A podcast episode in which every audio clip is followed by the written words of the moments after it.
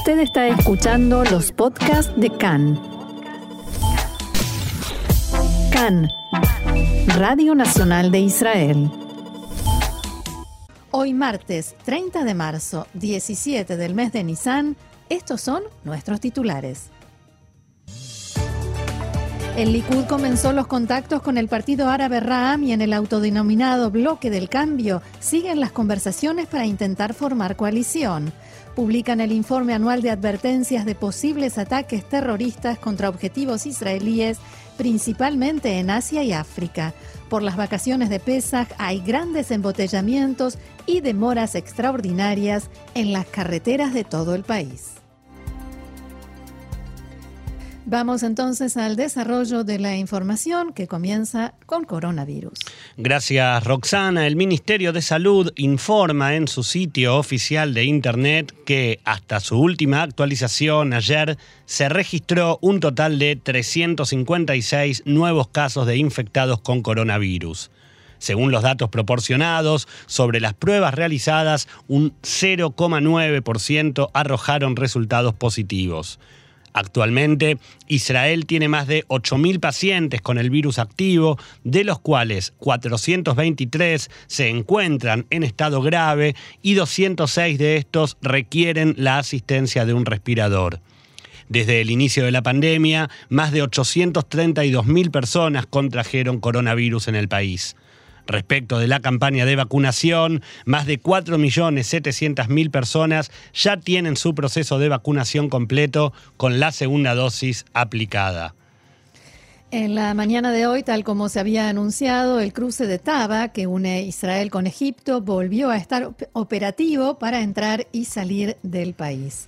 Como habíamos informado en nuestro programa de ayer, por el momento el tránsito fue habilitado solo para 300 personas por día que deberán cumplir con los siguientes requisitos. Solamente pueden cruzar personas vacunadas o con certificado de recuperación de la enfermedad, o sea, personas que puedan presentar certificado de vacunación. El cruce solo se puede realizar a pie. Para poder salir y volver a entrar, no será necesario cumplir aislamiento, pero sí será obligatorio presentar tres pruebas con resultado negativo las primeras 72 horas antes de salir de la primera prueba 72 horas antes de salir de Israel, la segunda 72 horas antes de salir de Egipto, en hoteles, hospitales o en la terminal egipcia de Taba y la tercera una vez ingresando nuevamente a Israel en la terminal israelí. O sea, todas las vacaciones se las pasarán haciéndose pruebas de coronavirus. Exactamente. Además, entre toda la documentación a presentar en la frontera, deberá mostrarse la confirmación web de una compra de paquete de alojamiento con fecha de entrada y salida del hotel. El vicepresidente de Aeropuertos Nacionales, Terminales y Cruces, Joab Oren, dijo a Cannes que por el momento el cruce operará de domingos a jueves de 8 de la mañana a 4 de la tarde y que espera poder aumentar tanto los horarios como la cantidad de personas habilitadas por día en un futuro cercano. Una mujer de 45 años que se encontraba cursando su noveno mes de embarazo falleció ayer en el hospital Soroka de Beersheba a causa del coronavirus. La mujer, residente de una aldea beduina, había sido trasladada de urgencia al hospital en la madrugada de ayer, donde se determinó que su estado era crítico. También se informó que no estaba vacunada contra la enfermedad. Los médicos que la atendieron declararon que si bien intentaron salvar también al bebé, que se encontraba casi en fecha para nacer, el pequeño falleció junto a su madre. En base a esto, se informó que se investiga si el bebé estaba contagiado también por el coronavirus. En las últimas horas se conoció un nuevo estudio realizado en Estados Unidos sobre la efectividad de las vacunas de las empresas Pfizer y Moderna. El informe muestra que las vacunas desarrolladas por las dos compañías brindan no solamente protección contra el desarrollo de síntomas de la enfermedad, sino también un 90% de protección contra la infección con el virus. Después de conocido el estudio, desde el Ministerio de Salud reforzaron la idea de recomendar que en Israel podamos dejar de utilizar mascarillas en espacios abiertos. Pero atención, esta es una decisión que todavía no se tomó. ¿sí? En el Ministerio de Salud reforzaron la idea, dice la noticia, y parece que se va a debatir en los próximos días. Exactamente eso que decías, Roxana. Se va a debatir recién después de Pesach. Este estudio está sirviendo solo para reforzar.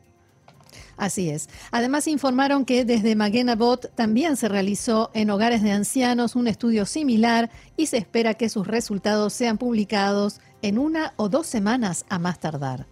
En la mañana de hoy, autoridades de la Franja de Gaza anunciaron el comienzo de un plan de vacunación para 7.000 comerciantes palestinos que se trasladan a diario a Israel y Cisjordania con el objetivo de reanudar la actividad comercial. Se trata de un esquema que fue aprobado por la administración de Hamas en Gaza y que contará con el apoyo financiero de Qatar para la compra de 14.000 dosis de vacuna Pfizer, esto es a razón de dos dosis por persona. La información indica que Israel no ha puesto oposición a dicho plan y se espera la pronta instalación de un centro en el cruce fronterizo de Eres, donde se llevará a cabo la vacunación que estará a cargo de médicos extranjeros, miembros de organizaciones internacionales.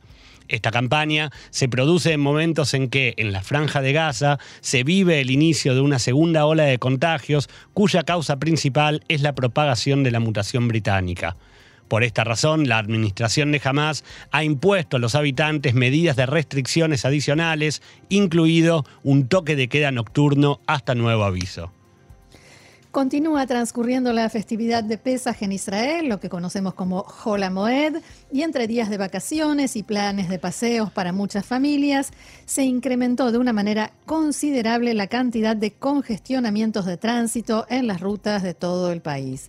Ayer hubo demoras en varias autopistas que fueron consideradas como demoras anormales por las autoridades de tránsito que adjudican este fenómeno a que, debido a la pandemia del coronavirus, muchos israelíes que suelen viajar al exterior durante los días libres de Pesach se quedaron en Israel y esto aumentó considerablemente la cantidad de automóviles circulando. Tradicionalmente los noticieros de estos días traen las imágenes del congestionamiento en el aeropuerto Ben Gurión, de la gran cantidad de gente que sale del país. Este año nos quedamos todos aquí y se trasladó el embotellamiento a las rutas. Por otro lado, el Departamento de Tráfico de la Policía adjudicó también el gran movimiento de autos privados a que los lugares más elegidos para hacer turismo interno son los parques y reservas naturales, a los cuales en la gran mayoría de los casos es muy difícil acceder con transporte público. El director del Centro Nacional de Gestión de Tráfico de Netive Israel, Seb Gutman,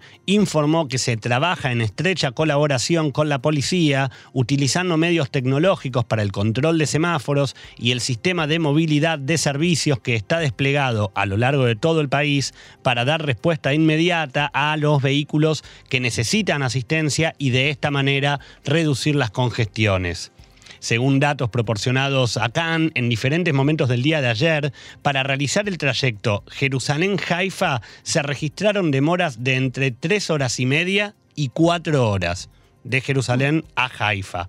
Cabe señalar que en días normales Israel es líder entre los países miembros de la OCDE, la Organización para la Cooperación y el Desarrollo, en congestión de las carreteras con un nivel 3,5 veces mayor al promedio del resto de los países miembros.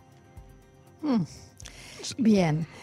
A propósito de viajes y de paseos, en esta nueva situación en cuanto a contagios, al descenso del nivel de contagios de coronavirus, la llegada de la primavera y luego el verano, la Autoridad Israelí de Lucha contra el Terrorismo difundió anoche una advertencia, en realidad es el informe anual de advertencias, según la cual en los últimos meses, elementos iraníes amenazan con atacar objetivos israelíes.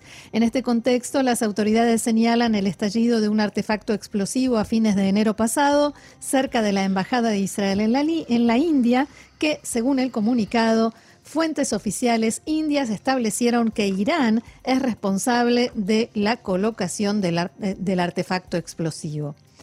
El comunicado de la Autoridad Israelí de Lucha contra el Terrorismo indica que se estima que Irán continuará haciendo esfuerzos por promover atentados contra objetivos israelíes. Los lugares donde hay alta probabilidad de que se registre este tipo de actividad son países cercanos a Irán como Georgia, Azerbaiyán, Emiratos Árabes Unidos, Bahrein, la región kurda de Irak y los países de Medio Oriente que visitan los israelíes como Turquía, Jordania y Egipto. La declaración también incluye una advertencia sobre organizaciones yihadistas globales con énfasis en la organización Estado Islámico ISIS, que continúan motivando y llevando a cabo, dice el informe, ataques terroristas en varios países del mundo, incluidos lugares visitados por israelíes, Malí, Burkina Faso, África Central, con un énfasis especial en el norte de Nigeria y los países vecinos. En Medio Oriente, las autoridades israelíes advierten sobre el peligro de atentados en la península, en la península, perdón, del Sinaí, como así también en Asia, especialmente en Malasia, Indonesia, la región de Cachemira en la India y el sur de Filipinas. El comunicado especifica que todavía, perdón, todavía también por parte de activistas de la ciudad global para llevar a cabo ataques en países occidentales. Cabe recordar que en el último año hubo un llamado explícito por parte de los líderes de ISIS para que hombres de la organización en el Sinaí y en Siria ataquen a israelíes.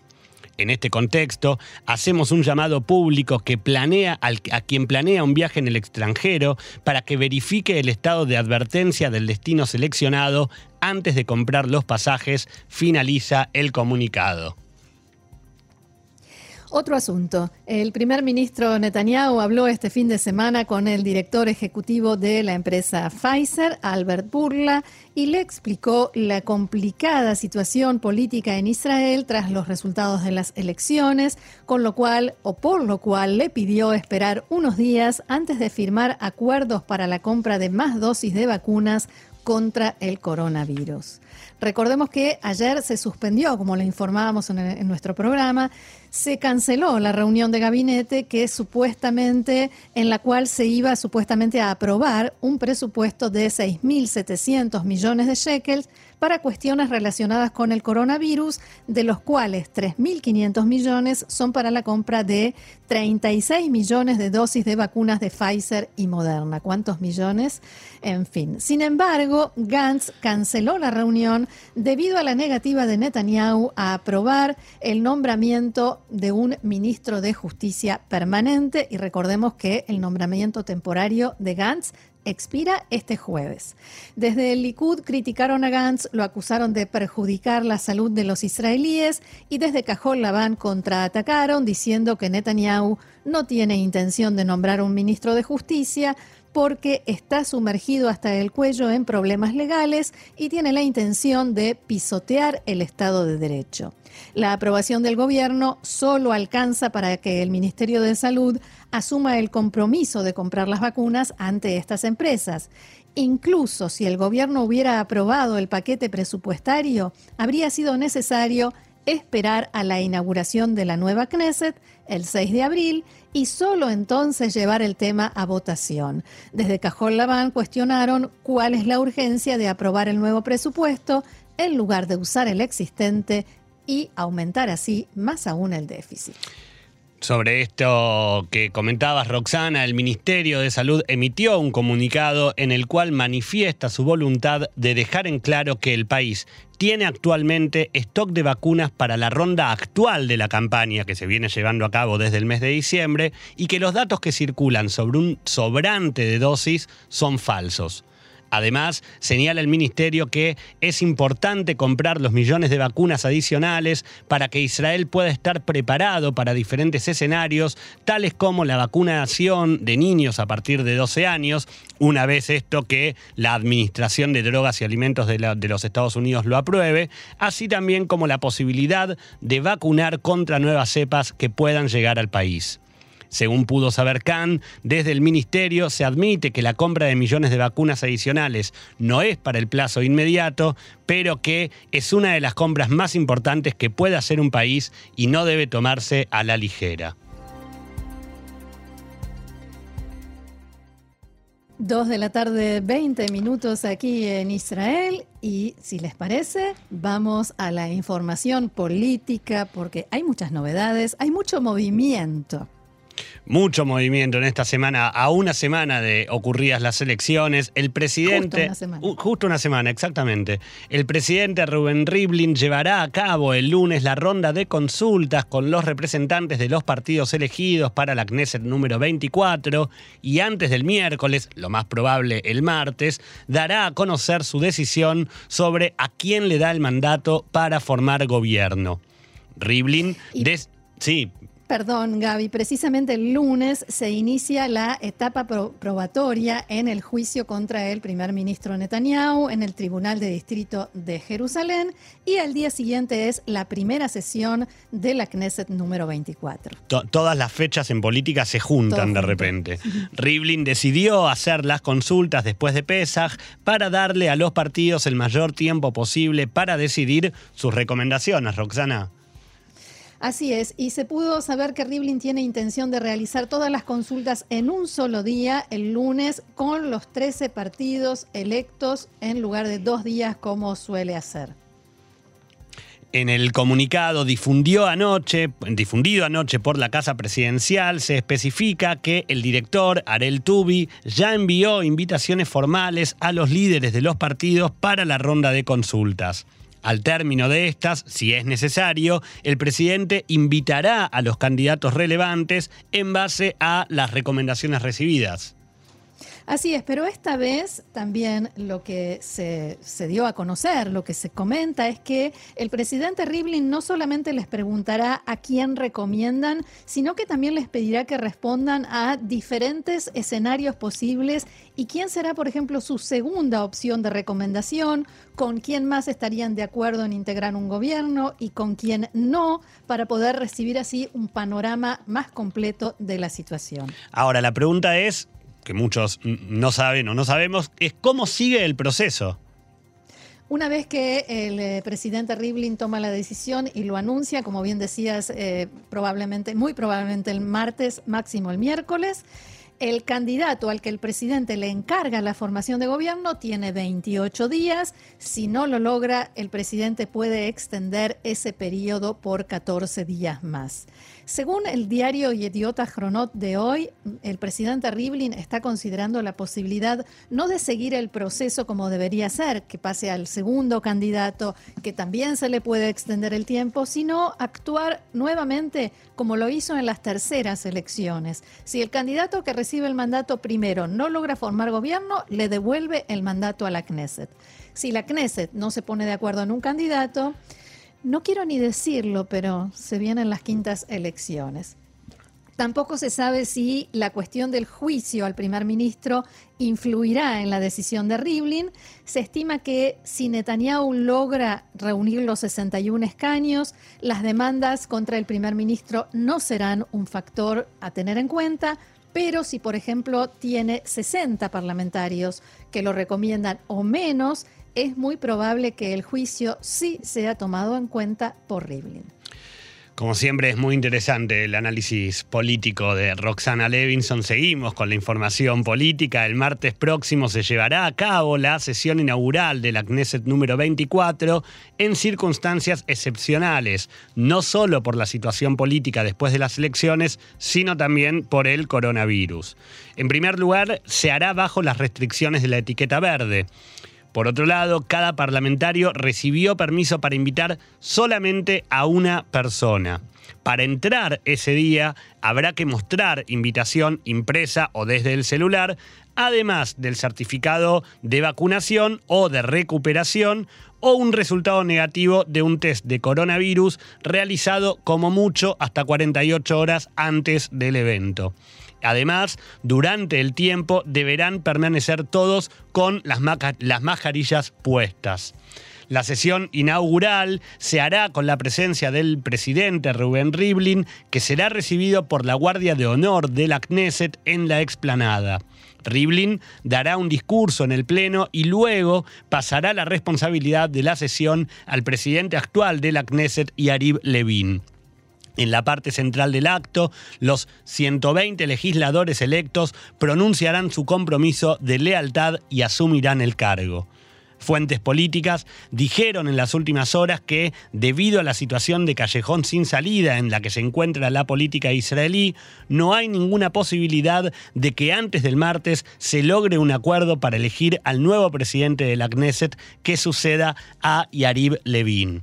Y a todo esto, siguen todavía las conversaciones dentro de los bloques para que la semana próxima, cuando se presenten ante el presidente, alguno tenga las 61 recomendaciones necesarias para poder formar gobierno. Ahora, Roxana, la pregunta es, ¿qué sucede en los contactos entre el Likud y el partido árabe RAM?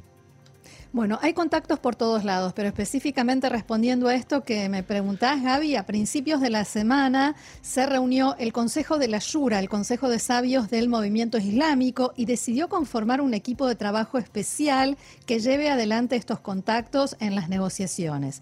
Y en tanto que Shua Masrawa Mansur, que es el alcalde de Taibe y una persona muy cercana al líder de Ram, Mansur Abbas, volvió a descartar anoche la posibilidad de que Ram apoye cualquier coalición que incluya al partido Atzionut Adatit.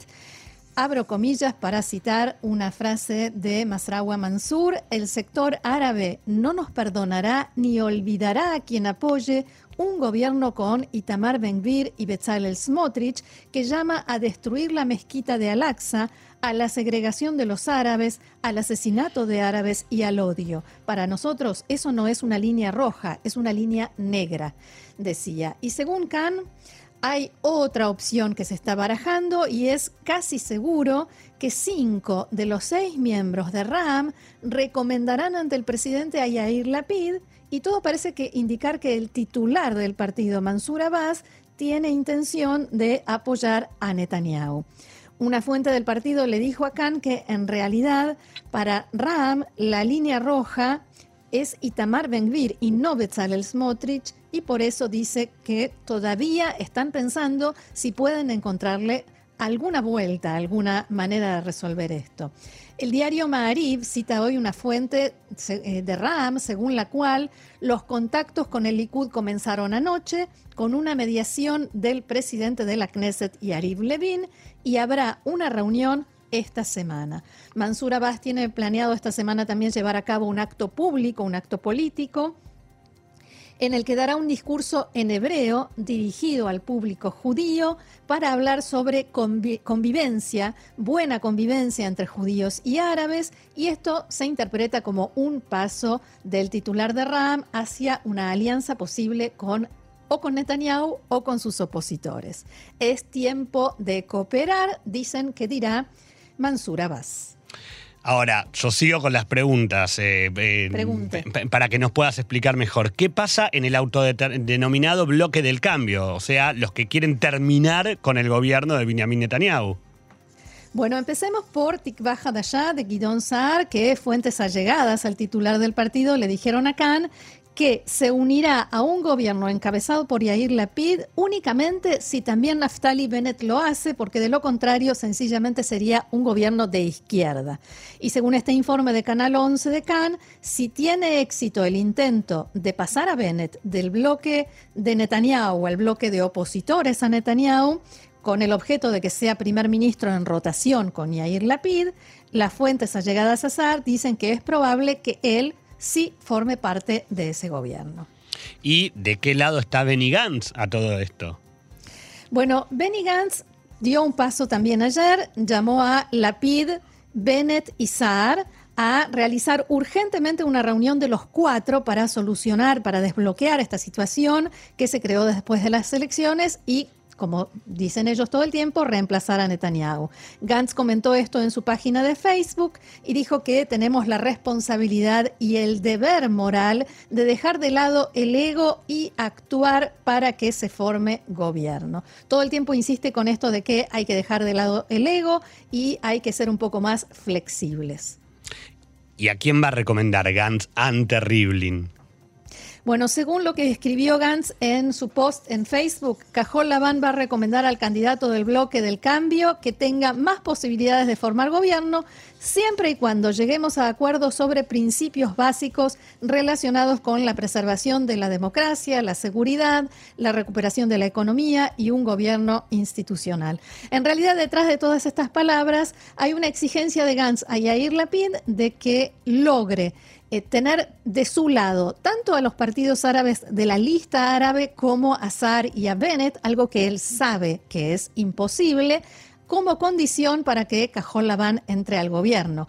Una fuente allegada a Gantz dijo que eh, invitó a Lapid a esta reunión de los cuatro para ponerlo en una situación incómoda, casi que, vergonzosa, porque sabe que la PID no va a ir y es una jugada especialmente planificada así, pero del otro lado, digamos, en el entorno de Gantz, dicen que esto, por supuesto, no es cierto. Perfecto. ¿Y qué dicen los otros partidos del bloque? Cada uno tiene sus propias exigencias. Yair Golan de Meretz dijo que su partido no apoyará ninguna coalición en la que Meretz no esté incluido. Merab Mijaeli de Abodá dijo que no se va a formar un gobierno de Abodá, eh, un gobierno con Abodá si no tiene un programa de lucha contra la violencia de género. Esas son, esas son sus, eh, esa es su principal exigencia. Ahora, ¿se podría hablar de que se está formando un tercer bloque? Y en, tal caso, ¿cuál sería? Bueno, en medio de todo este berenjenal que es la política israelí, hasta ahora conocíamos el bloque pro-Netanyahu, el bloque anti-Netanyahu con sus distintos nombres. parece que se perfila un tercer eje, el eje Naftali Bennett Gidon Sar, que se está afianzando, con la esperanza de formar un bloque de centro derecha alternativo a estos dos que ya existen. Un bloque que no se complete con Accionuta Datit del lado derecho y tampoco con los partidos, eh, con el partido RAM del lado izquierdo. Todavía no está claro si este tercer bloque se creará. Sí se sabe que hay intercambio intenso, intercambio de mensajes y que a este eje se incorporaría también Cajol Laván de Benny Gantz. El plan es quebrar el bloque de Netanyahu y pasar, traer a este bloque de centro derecha a Yadut Torah, al partido ultraortodoxo Yadut Torah. Y también conservar el status quo en materia de religión, no promulgar leyes eh, controvertidas y la posibilidad de, por supuesto, un gobierno de rotación. También contemplan la posibilidad de eh, generar algunas grietas dentro del Likud, porque en el caso de que este bloque se forme y logre los 61 escaños, todo es hipotético, ¿no? el Likud debería ir a la oposición y en este caso ellos creen que lograrían conseguir algún que otro desertor. Yo podría quedarme toda la tarde preguntando, pero aunque sea tres preguntitas más solamente. A todo esto, ¿qué dice Naftali Bennett? Nada. Naftali Bennett no revela qué piensa hacer y todo parece indicar que todavía no tomó la decisión. ¿Y qué hará la lista árabe unificada? Bueno, en la lista árabe unificada se va a reunir mañana con Yair Lapid y los tres líderes de la lista, Ayman Ode, Ahmad Tibi y Sami, Sami decidieron que decidieron no decidir, decidieron que no van a tomar una decisión hasta que escuchen a Yair Lapid qué piensa hacer, cómo y sobre todo con quién porque tienen mucho miedo de volver a cometer el mismo error que cometieron con Benny Gantz. Ellos recomendaron a Gantz, pero Gantz terminó finalmente, como todos sabemos, entrando al gobierno de Netanyahu. Última pregunta y te dejamos tomar un vasito de agua, Roxana. ¿Qué van a hacer los partidos ultraortodoxos o los partidos ortodoxos?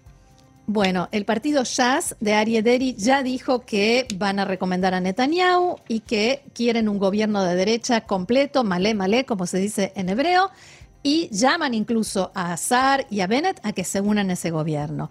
En Yaduta Torah las cosas no están tan claras ni tan homogéneas. Hay mucho enojo con Netanyahu por el hecho de que trabajó en la campaña de Accionut Adatit para eh, traerles votos para que pasen el umbral electoral y le sacó así votos a los partidos ultraortodoxos. Moshe Gafni, uno de los... Y resulta que ahora Netanyahu quiere formar gobierno con apoyo del partido árabe Ram y los que no lo dejan son precisamente los de Atzionut Adatit. Por eso, uno de los líderes de Yadut Torah dijo en las últimas horas, Moshe Gafni, Él, por Netanyahu, cocinó este estofado con Bezalel Smotrich, ahora que se coma lo que cocinó. Smotrich decide a quién deja entrar en la coalición. De todas maneras, hay quienes dicen que sí, porque el, digamos, líder eh, principal, Litzman, dijo que sí van a recomendar a Netanyahu, pero dentro del partido mismo hay muy diferentes voces.